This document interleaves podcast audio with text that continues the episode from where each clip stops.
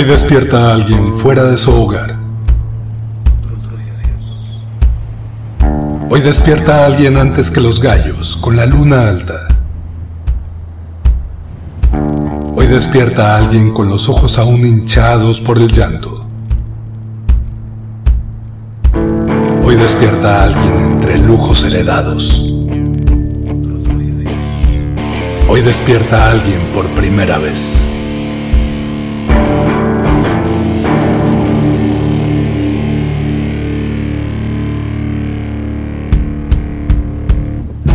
Nos distanciamos del suelo, pero también nos enterramos en los escombros de nuestros templos, orando por el fuego de la verdad en turno. Personas humanas y entidades inteligentes ajusten sus dispositivos de recepción y escucha. Naveguemos por los tiempos en estas ondas de sonido, transmitiendo desde un punto incierto en el tiempo. Futuros desiertos.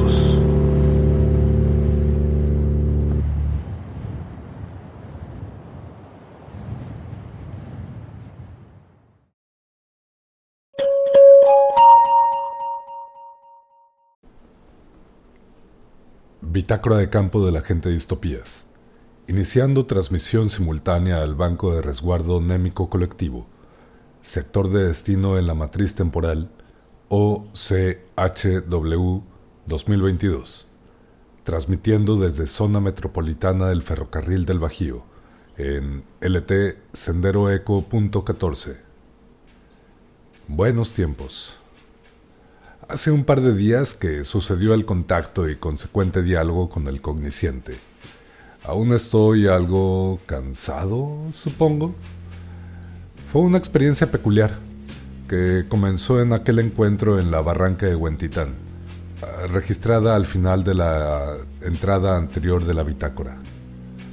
Antes de continuar con dicho diálogo, que obviamente fue grabado conforme a las directrices de la agencia, Considero que necesito contextualizar algunas cosas a partir de historias que he ido conociendo en esta LT y en este año en específico, 2064. En la búsqueda del cognisciente, tuve la oportunidad de caminar y experimentar el palpitar de dos megametrópolis. El enclave corporativo del Valle Central Mexicano, SA, y la zona metropolitana del ferrocarril del Bajío la Sotrora Ciudad de México y Guadalajara, respectivamente. Ambas zonas urbanas han crecido tanto y de forma tan orgánica que resulta complicado saber qué absorbieron, cómo, y ni hablar de los cambios que ha habido en infraestructura y actividades económicas. Me explico. En algún momento he mencionado la gran crisis. De eso no profundizaré en esta bitácora. Supongo que aún necesito aceptar muchos aspectos de lo que llegué a enterarme. Cosas terribles. Y este no tiene por qué ser el espacio para describirlo. Es información que estará contenida en los informes que estoy redactando para la agencia. Algo que me alivia es saber que no en todas las LTs pasa esto. No en todas las LTs suceden cosas tan terribles. Pero este es el trabajo para el que me perfilé. Así que, a lo hecho, pecho. Tal vez solo podría recordar a quien escuche que la preocupación hacia las ideas de ultraderecha es relevante. No fue una guerra, no la historia ha evidenciado que las persecuciones a las minorías no siempre se nombran guerras. En fin. Ese momento oscuro de esta LT sucedió más o menos hace 20 años a partir de ahora.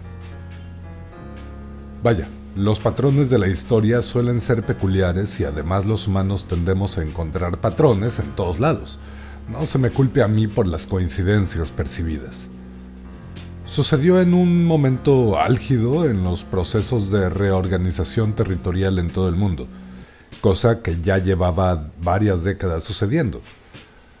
Desde lo que se trató de entender con las nuevas ruralidades, el auge digital, los desplazamientos forzados de toda la vida, la gentrificación, el agotamiento de recursos estratégicos, los incendios y en última instancia el calentamiento crítico y subida de las líneas de costa, fue el caos. Más allá de la vieja violencia sistemática en los fenómenos migratorios, el problema se agudizó cuando estratos medios y altos fueron desplazados por igual. Con las clases sociales difuminadas, por lo menos temporalmente, en varias partes del mundo se observaron severos conflictos y enfrentamientos entre la misma población en tránsito. No es fácil desprenderse de las categorías con las que uno ha vivido cómodamente toda su vida, y mucha gente reacciona con enojo ante esas circunstancias. A pesar de la inhabitabilidad de ciertas regiones, había ciudades que seguían manteniéndose relativamente seguras, y en la dinámica económica que permite una relativamente tranquila cotidianeidad a sus habitantes. Ciudades que poco a poco se van adaptando al medio hostil que las rodea. Tuve la oportunidad de hablar con una mujer, Regina, le llamaré. Ella vivía en Michoacán, en una pequeña comunidad autosustentable que le había tomado años construir satisfactoriamente aunque no sin problemas de todo tipo. Muchos perros corriendo alegremente por ahí, me cuenta. A finales de la década de los 30 hubo una escalada militar debido a conflictos en la explotación de yacimientos mineros. Las personas que conformaban este asentamiento tuvieron que huir por absurdas arbitrariedades geográficas.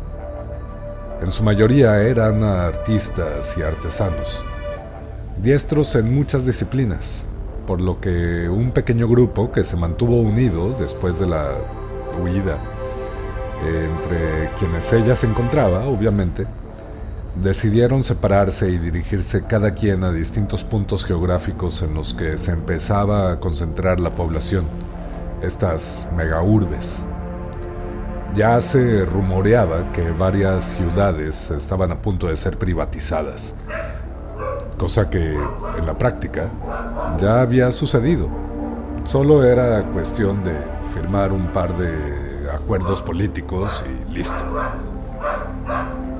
De un plumazo, la Ciudad de México pasaría a ser el enclave corporativo del Valle Central Mexicano SA Toda la gestión territorial pasaría de un estado en decadencia a una corporación multinacional.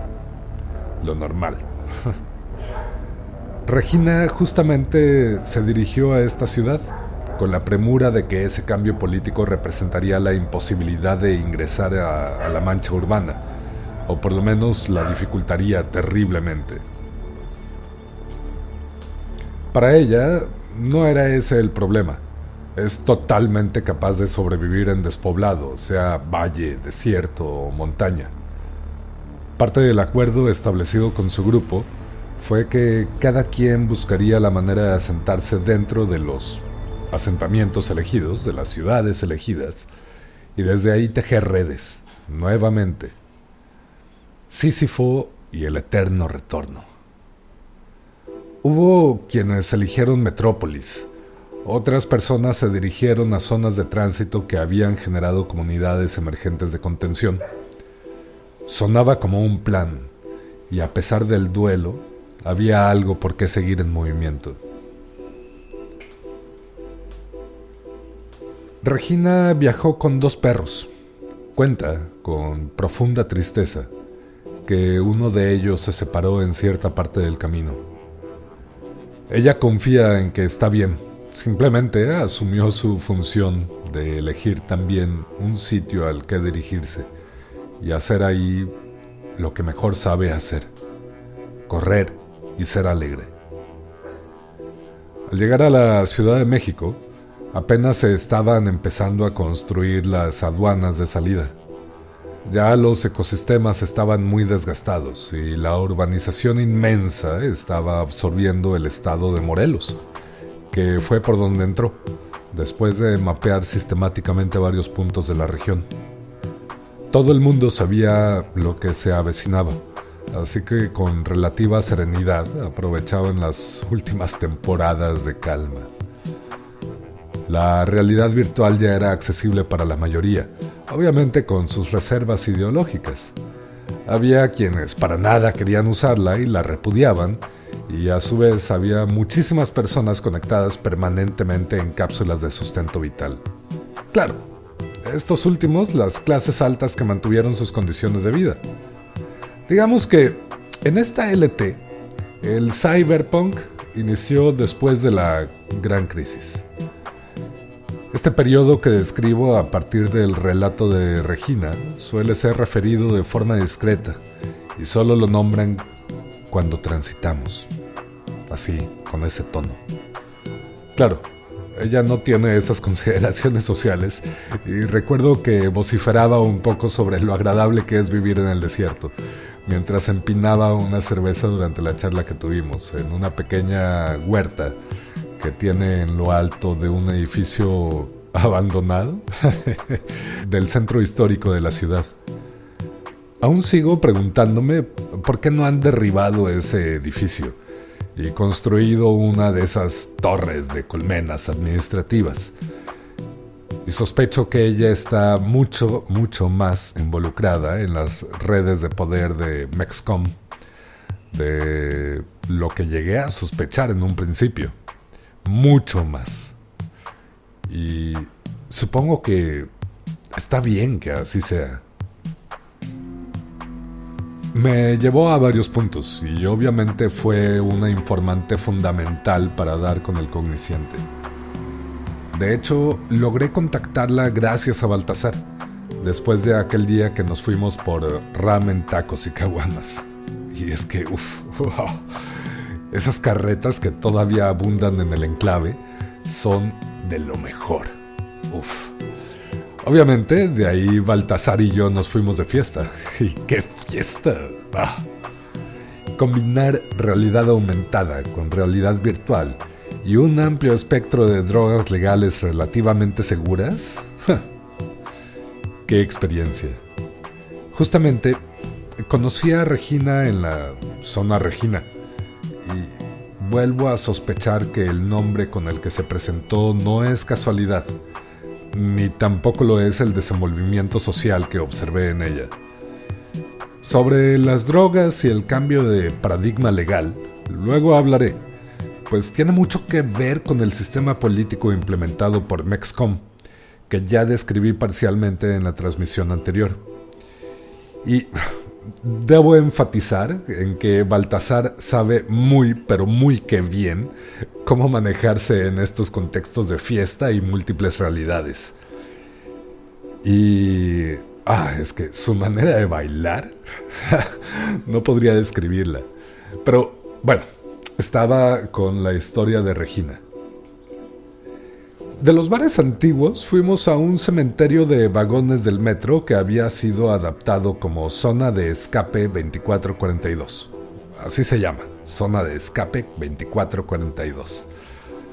Nombre de una cooperativa de ocupas digitales, donde se pueden encontrar terminales de todo tipo, chips metanarrativos obviamente, tatuadores de camuflaje virtual, las drogas legales más difíciles de encontrar y otras zonas de trueque diversas en las que preferí no indagar. Uno aprende a decidir dónde no observar, sobre todo cuando se desplaza por los tiempos. Es fácil perder la noción del tiempo subjetivo cuando se está ahí en la zona de escape 2442 sobre todo después de hacerse un tatuaje de esos que alteran los registros biométricos urbanos. Entonces, la desconexión de la red de seguimiento se vuelve facilísima. Y como en ese momento no llevaba ninguno de mis instrumentos de campo, pues no tenía ningún punto de referencia. Por solicitud de Baltasar, había dejado mis instrumentos en su tienda de antigüedades apoyada la mochila en el mural de Siqueiros. Insistió que las personas que me quería presentar preferirían discreción y que yo me sintiera relajado. Es el motivo por el cual no tengo registro sonoro de la interacción con Regina. En Zona de Escape 2442 conocí a varios personajes con quienes me hubiera gustado interactuar más. Por ejemplo, un tipo de pelo largo y rizado, a quienes nombraban simplemente como chilango. Hacker enfadoso, de sonrisa fácil y carcajada contagiosa, era de los chidos para minar datos de Mexcom. Y aunque no es posible modificar los datos, su trabajo permitía conocer o permite conocer con antelación la formulación de políticas públicas y reformas comunitarias que se implementarían en distintas regiones. El enclave corporativo del Valle Central mexicano sigue siendo una zona de centralización de los datos, sobre todo por el tema de los servidores. Supongo que eso hace más fácil eso del hackeo, aunque la verdad no entendí mucho su cotorreo, pues su discurso de pronto se llenaba de bromas y albures, y entonces no entendí un carajo de muchas cosas. Pero creo que el vato era economista antes, ah, antes de la gran crisis. Y aparte, le gustaba mucho la mecánica clásica. Hasta tiene una moto Harley de 80 años hermosísima. Lo que sí, compartí un chip metanarrativo con él, de una épica steampunk medieval ambientada con grind metal. ¡Qué experiencia! A veces me sigue punzando la sien cuando me acuerdo de ese castillo que destilaba petróleo. Ah, el olor. Cuando conocí el edificio de Regina, entendí un poco más la resistencia de esta LT. En la azotea cultivaban muchas cosas, pero sobre todo una especie de tubérculos parecidos a las papas, pero mucho más versátiles. Vaya, ya sabemos que las papas son maravillosas de por sí, pero esto me sobrepasó no tenía noción de que se pudiera hacer tanto con un hiperhíbrido. Textiles, combustibles, plásticos biodegradables, pilas de energía para el desierto, forrajes, símiles de vidrio aislante, productos de limpieza, piezas de biotecnología, colonias de diversos fermentos alimenticios, drogas legales, pigmentos neurosensibles y hasta armas biológicas. Ni hablar del valor nutrimental de todos los platillos disponibles y elaborados Básicamente, solo con el tubérculo. Potapas, les llaman. Potapas. Riquísimas. Los detalles técnicos los desconozco. Y es que tampoco me animé a preguntar. La seguridad que tenían en tres pisos del edificio abandonado, guiño guiño, donde procesaban las potapas, me desanimó un poquito para indagar más, un poquito nada más. Las narrativas que escuché en este edificio, al que llamaban simplemente casa, fueron interesantísimas. Ahí viven alrededor de 30 personas, pero tengo entendido que rotan continuamente. El cambio de estancia y por ende de función comunitaria se realiza periódicamente entre las distintas zonas de seguridad que tiene el colectivo. Casa zona de escape 2442, unos cuantos edificios de colmenas de ocupas, chiringuitos de varios estratos, hasta un par de zonas aterrizaje. Y obviamente un chingo de carretas de ramen y tacos. Ahí es donde llegan las historias, siempre. Es una de las muchas formas de resistencia ante el algoritmo, así, con mayúsculas como se le llama al sistema de elección popular por blockchain. Como lo describí en la bitácora hace un par de días, es un sistema de gobierno abierto con el que la gente está bastante satisfecha. Se escuchan las necesidades, son seleccionadas personas capaces para la administración de los ministerios y todas las personas son contempladas para ello. La diversidad está garantizada, las políticas sociales atienden las necesidades públicas y pues todo bien. Hay acceso libre al ciberespacio, La mayoría de las actividades económicas se concretan ahí y prácticamente todo lo extractivo está automatizado. Los paradigmas de salud y socialización son bastante progresistas, en contraste con apenas la década pasada, por ejemplo. Libertad de consumo y sensorialidad lúdica sin límites. Siempre es posible cumplir con las funciones asignadas en una experiencia ampliada y virtual, lúdica y súper disfrutable. Pero claro que hay conflictos en esto. Para la mayoría, pues no tanto. Mientras exista cierta equidad percibida en ámbitos de opinión pública y acceso a servicios, todo bien. Ya las diferencias entre colmenas de obreros digitales, creadores de contenido y los meramente consumidores en fincas de biomas aislados en el desierto, pues como que sí da de qué pensar. Pero igual es algo que tratamos don Memo y yo mientras charlábamos. Sí, don Memo es el cognisciente. Mu, el telépata. Dijo que se llamaba don Memo. Pero, el relato de Regina Ahí, en esa azotea, entre los surcos, comiendo unos riquísimos esquites de potapas con chile del que pica en los colores, me contó la historia de los cognicientes. No solo es don Memo, hay más. Sospecho que el chilango también tiene habilidades para influir en la actividad neural, pero por lo menos mientras interactuamos no la uso tanto. Recuerdo que veía ráfagas de sonido mientras platicábamos sobre la experiencia con el chip metanarrativo. Y creo que era por el estado de excitación nerviosa en el que se encontraba. Algo así como alguien salpicando de saliva al hablar, pero a nivel perceptual. Bien raro. Los cognicientes no surgieron de la nada. No fue mutación ni accidente fue tecnología de otra civilización y no la civilización que nos brindó la posibilidad de transitar entre líneas temporales. Fue una especie de insectos que habitan en la corteza de la luna. Ese fue el primer contacto alienígena en esta línea temporal. Pero necesito dormir. Los chips metanarrativos están pasando la factura. Y es que da un tremendo sueño usar más de cuatro. No te vayas.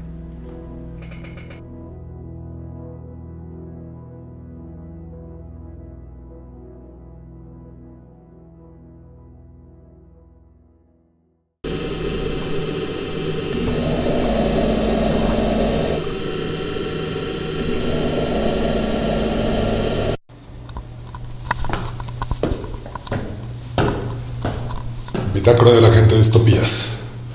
Día 365 después del incidente.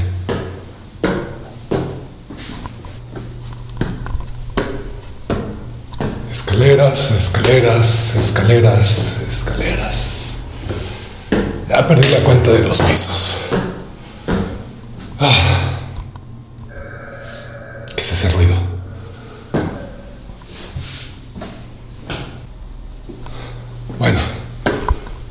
Sigo subiendo. ¿Qué es ese ruido?